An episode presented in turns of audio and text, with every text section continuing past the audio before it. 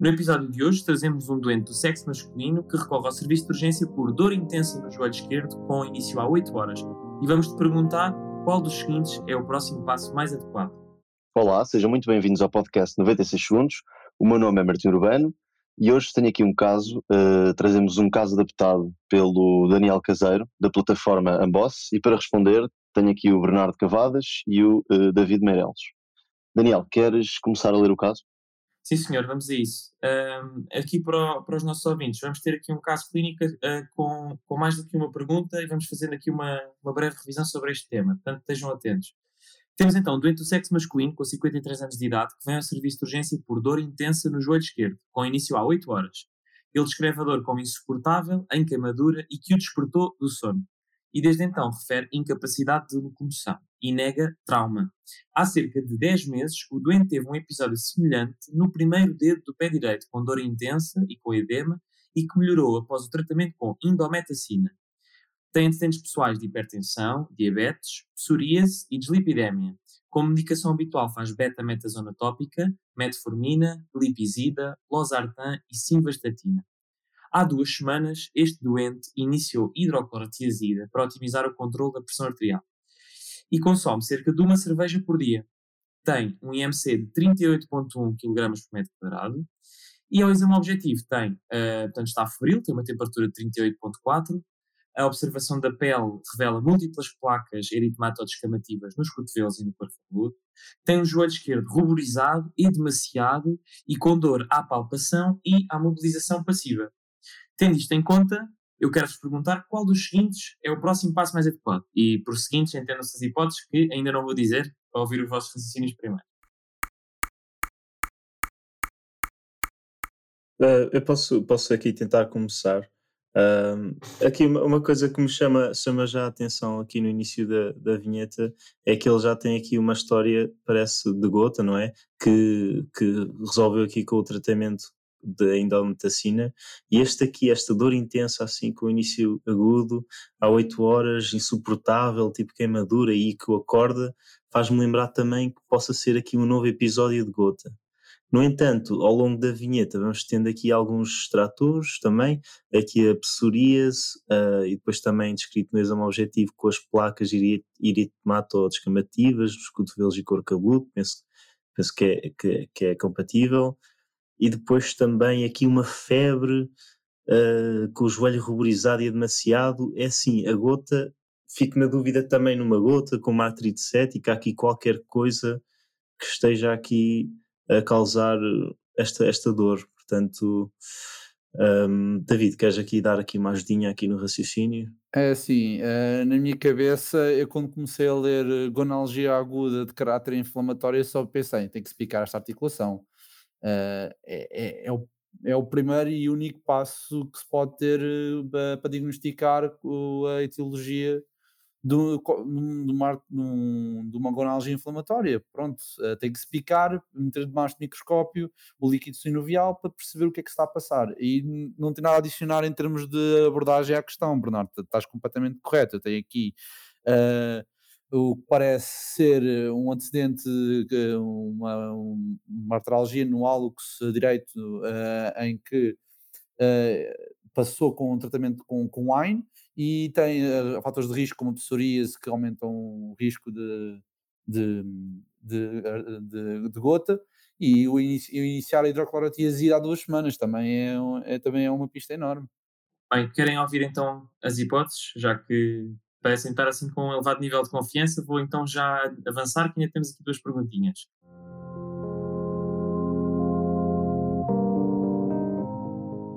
Opção A, administração de indometacina oral. Opção B, medir os níveis de ácido úrico. Opção C, realizar a artrocentese. Opção D, colchicina oral. Opção E, ceftriaxone. Opção F, triancinolona intraarticular. Opção G, metotrexato oral, opção H, radiografia do joelho.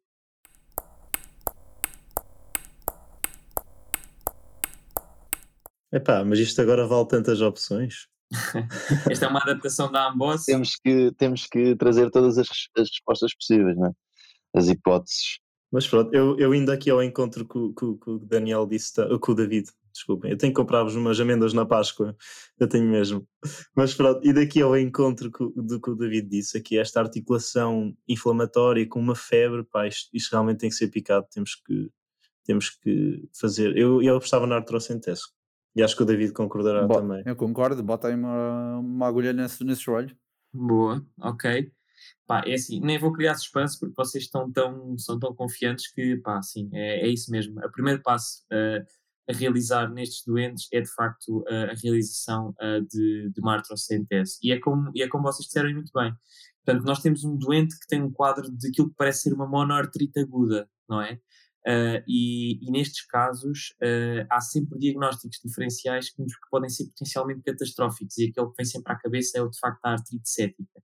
E até porque o exame objetivo uh, e a história clínica, mesmo que, tenha, que seja muito, muito sugestivo de gota, não, nunca conseguimos excluir com muita confiança esses diagnósticos alternativos e podemos estar a atrasar o início de uma antibioterapia adequada uh, ou estar a iniciar desadequadamente um anti-inflamatório, ou por exemplo um corticoide, imagine-se, para uma artrite cética que teria uh, consequências não é, devastadoras. Mas neste caso, de facto, parece ser uh, um, doente, um, um, doente com um episódio com uma crise aguda de gota, até mesmo pelos antecedentes, portanto, que são fatores de risco e que vocês apontaram muito bem: a hipertensão, a diabetes, a o facto de ter aqui o início de um diurético tiazídico que sabemos que aumenta os níveis de ácido úrico, e, e o episódio de provavelmente uma podagra, não é? Como está descrito, e portanto vocês tiveram um raciocínio fantástico. Mas nestes casos, como nós queremos confirmar o diagnóstico, a melhor maneira de o fazer é de facto com uma artrocentese e depois avaliarmos o líquido sinovial e observá-lo à microscopia uh, de luz uh, polarizada. Portanto, tiveram ah, perfeitos. Uh, não sei se, se, querem prosseguir, se também, se Martim, Martim tu queres dar aqui seguimento à coisa, como é muita coisa aqui para, para perguntar ainda. Sim, sim, uh, dar-vos parabéns, acho que já era uma última análise, então se calhar passávamos já para a próxima pergunta, que é a seguinte: qual dos seguintes achados é o mais expectável no exame de líquido sinovial? Atenção, é, portanto, ele realizou uma artrocentese e depois a pergunta é esta, ok? Logicamente. É assim, pronto, eu continuo a achar que isto realmente é, é tipo uma gota e vou, vou apostar no achado que era a gota. Só que eu não me lembro, porque há a gota e a pseudogota, e havia uma que era romboide, com bifluorescência positiva, outra que era negativa e era em, em agulha. Pá, eu não me lembro, não me lembro. David, ajuda aqui. Vamos, Será vamos que existem essas duas é, hipóteses? É assim, gota, eu só me lembro das agulhas. Se era refrigerante ou não, eu acho que não era, já não tenho certeza, mas. Ó oh, Daniel, bota aí as respostas só para, só para, Tens uma ideia melhor? Uh, então vá, opção A. Uh, presença de diplococos gram-negativos, portanto, no exame direto. Opção B, contagem celular de 64 mil leucócitos por microlitro. Opção C, cristais birrefringentes negativos em forma de agulha. Opção D, cristais romboides birrefringentes fracamente positivos. Opção E, predomínio de células mononucleares.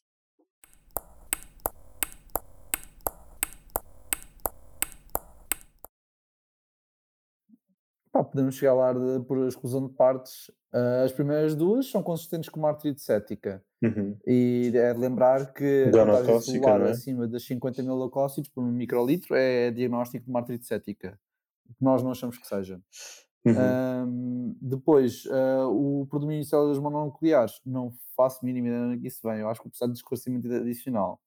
Mas não, o que nós estamos a procurar aqui é de cristais, ou seja, só pode, uh, só, ficamos entre C e a D que eu só me lembro que são em agulha, por isso eu, eu bloqueava a C. Não sei o que é que achas, Bernardo. Eu na confiança ia contigo. Eu Pronto. vou contigo. Bora lá, Daniel, é a C.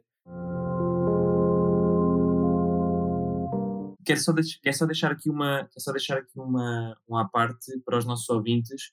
Uh, obviamente, e, e, tal, como, tal como eu disse na explicação da primeira pergunta, obviamente que nós nunca conseguimos nós nunca conseguimos excluir com elevado grau de fiabilidade, apenas com base na história clínica e no exame objetivo, que este doente não tenha uma artrite cética. E, portanto, por muito que o doente aqui tivesse uma história clínica uh, muito sugestiva de gota, como este doente, se nós picássemos e tivéssemos aqui um líquido turvo e tivéssemos uma contagem solar de 64 mil brancos, não seria nada de surpreendente. Mas, de facto, aqui, por uma, uma, por uma questão académica e também para fazermos alguma revisão, e eu vou deixar uma adaptação de uma tabela da Amboss no, no site para vocês verem, para poder ver os conteúdos, uh, eu decidi uh, pronto, colocar estas hipóteses e precisamente para, para fazer a exclusão como o David uh, fez muito bem. Mas de facto, aquilo que eu tinha dito, nós devemos fazer a análise do líquido sinovial e observá-lo à microscopia de luz polarizada. E hum, a birefringência tem a ver com a emissão de cores diferentes consoante a direção desses cristais e os cristais de monourato de sódio de facto têm esta forma de agulha, ok? Portanto, é isso mesmo que temos de procurar. E depois, nunca esquecer que o líquido sinovial geralmente tem características inflamatórias, ou seja, tem uma pleocitose, temos muitas células, nunca provavelmente acima das 50 mil, aí já estamos mais para uma artrite cética. Geralmente o líquido não é um líquido turvo francamente, ou francamente purulento, que isso lá está novamente sugestivo, e uh, nos, nos, líquidos inflamatórios infecciosos há quase sempre predomínio de células polimorfonucleares, portanto, não de células uh, mononucleares. Daí a, a minha, ah, okay. a minha opção, a minha opção é. Mas uh, pronto, depois eu peço-vos para, para irem ao site para ver uma explicação mais detalhada de todo o caso clínico e, e vou lá deixar uma tabela em, em resumo. Uh, Daniel, confirma-me só, se desculpa lá. Diz, Uh, aqui o predomínio de células mononucleares, uh, agora fiquei-me a tocar nisto, porque eu não me lembrava de facto o que é que podia causar. Isto seria no contexto de uma artrite reumatoide, certo? Uh, não necessariamente. Ou seria uma artrite porque, vírica, não é? Estava a pensar nisso, não, ou não? Sim, não necessariamente, porque, porque de, facto, de facto existe um, o, o, líquido de células com características inflamatórias tipicamente está associado a um predomínio de, de polimorfonucleares. Eu confesso okay. que já não me lembro de todas as etiologias, mas uh, uma das coisas que também uh, podemos, uh, posso aqui acrescentar é os níveis de glicose, não sei, da, uhum. do mesmo princípio que sim. se aplica, por exemplo, para as meningites ah, bacterianas. Uhum. Sim, sim, os níveis de glicose habitualmente nas artrites inflamatórias e principalmente nas céticas está muito mais baixo em relação ao sérico quando é uma coisa mais, quando é uma coisa mais, por exemplo, um derrame no contexto, por exemplo, de uma osteoartrite, que não é propriamente inflamatório, mas é, por exemplo, uma pessoa que já tem uma artrose e que já tem ali algum derrame, aí não há geralmente predomínio das células uh, polimorfonucleares, por exemplo, e não há uma grande pleocitose. Uhum. Um, e pronto, uh, não sei, Martim, queres ler então a última pergunta? Sim, vamos então para a última pergunta, para ver se fazem 3 em 3, uh, que é a seguinte: qual a medida mais eficaz para a prevenção de novas crises de gota neste doente. Só deixar aqui, só deixar aqui, desculpem, uh, deixar aqui só uh, o à parte que tem só aqui uma frase, duas frases importantes, três frases importantes, que é este doente foi internado por uma crise de gota, okay, portanto foi tratado com terapêutica anti-inflamatória e duas semanas após a alta foi revelado em consulta e o médico propôs a realização de terapêutica com alopurinol. Okay. E, e, pronto, daí segue-se então a, a pergunta. E depois segue-se a pergunta, exatamente, desculpa. Daniel. Exatamente.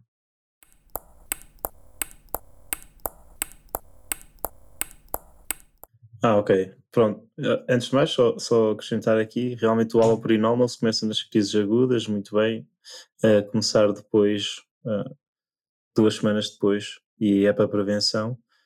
Agora, depois é assim, este senhor beneficiaria de perder aqui peso, não é? O consumo alcoólico dele nem é muito grande, uma cerveja por dia acho que é praticamente desprezável. Uh, uma dieta é importante, não é? Evitar aqueles aqueles alimentos ricos em ácido úrico, camarão e esses mariscos. Sim, é, um, pronto, uma dieta rica em purinas iria, iria aumentar consideravelmente o, o risco. O risco dele de, de, de crises recorrentes. Uhum. Pronto, a medição seriada de níveis de ácido fólico não entraria muito aqui e o aumento da terapêutica diurética. É de lembrar que, eh, julgo que não, estou em erro, já não lembro. Que o David, David já está aqui a adiantar nas opções de resposta. a terapêutica diurética, uh, uma, uma medida que eu tinha dito, acho que aumentaria a excreção, uh, desculpa, diminuiria a excreção do ácido úrico dele, não era? Sim, sim. Uh, então espera, já agora aproveito só para ler todas as opções de, de resposta para, para, para a malta lá em casa poder, poder estar a par. Portanto, a opção A é a medição seriada dos níveis de ácido fólico.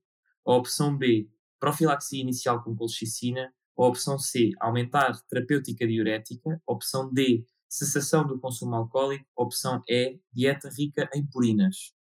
Não é assim, pronto, eu, eu, pronto, eu escolhi a DIE, foi o raciocínio que eu tive, logo, acho que a DIE não seria.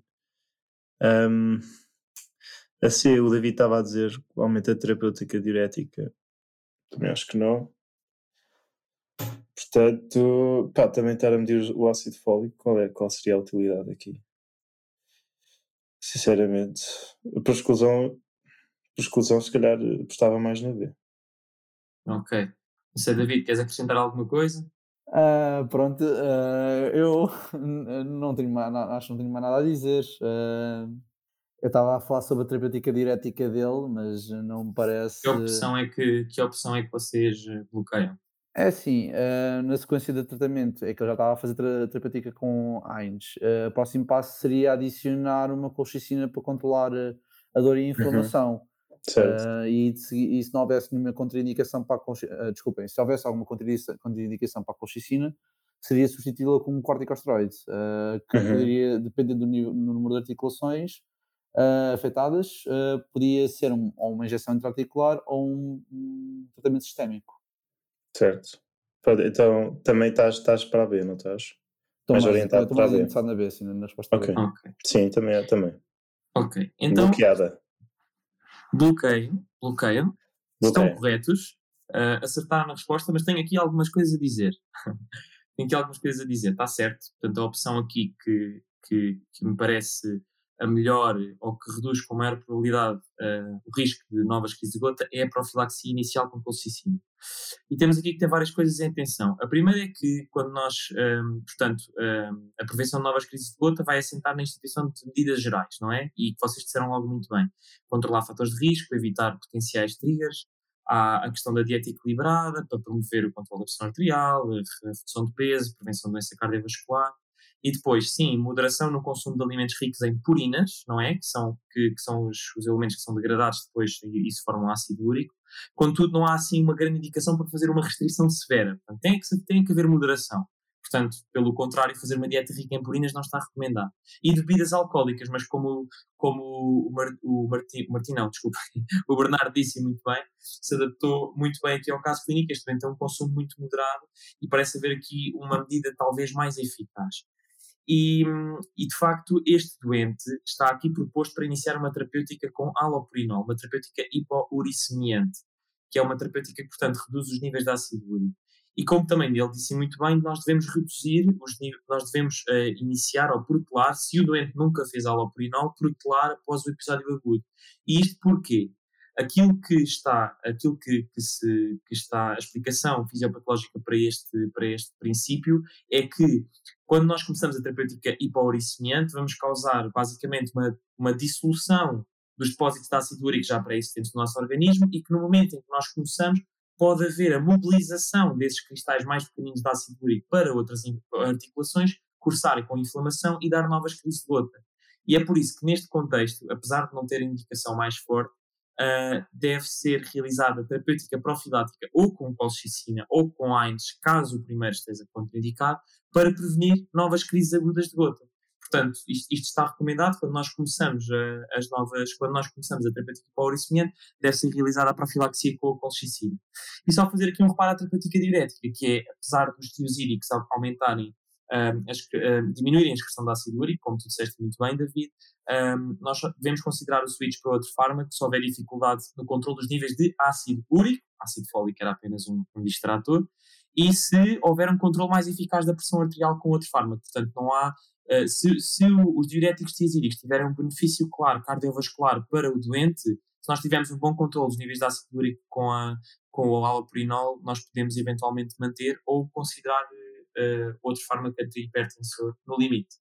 Ok. Uh, e pronto, pá, acho que o caso também já vai bom. Não sei se, se querem acrescentar mais alguma coisa. Não, olha, uh, só agradecer aqui a revisão, realmente já, já era aqui alguns conhecimentos que já me, tinha, já me tinha esquecido e é muito importante isto. Basicamente aqui resume-se grande parte de, de, de, do que é mais importante para a gota. Muito bem, pronto, eu hoje fui assim mais um espectador uh, desta brilhante discussão aqui sobre este capítulo da reumatologia.